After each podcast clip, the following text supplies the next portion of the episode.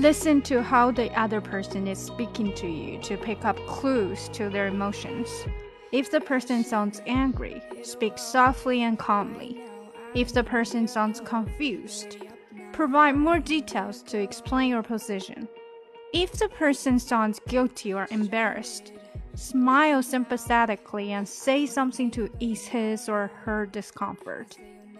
又到了周二，我们读 powerful phrases for dealing with difficult people 的时候，跟读的内容就是这些。那在讲解课程中会给大家做一部分的扩展。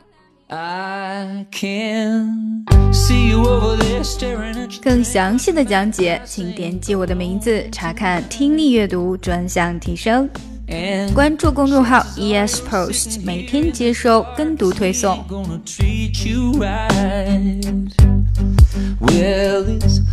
Probably not my place, but I'm gonna say it anyway.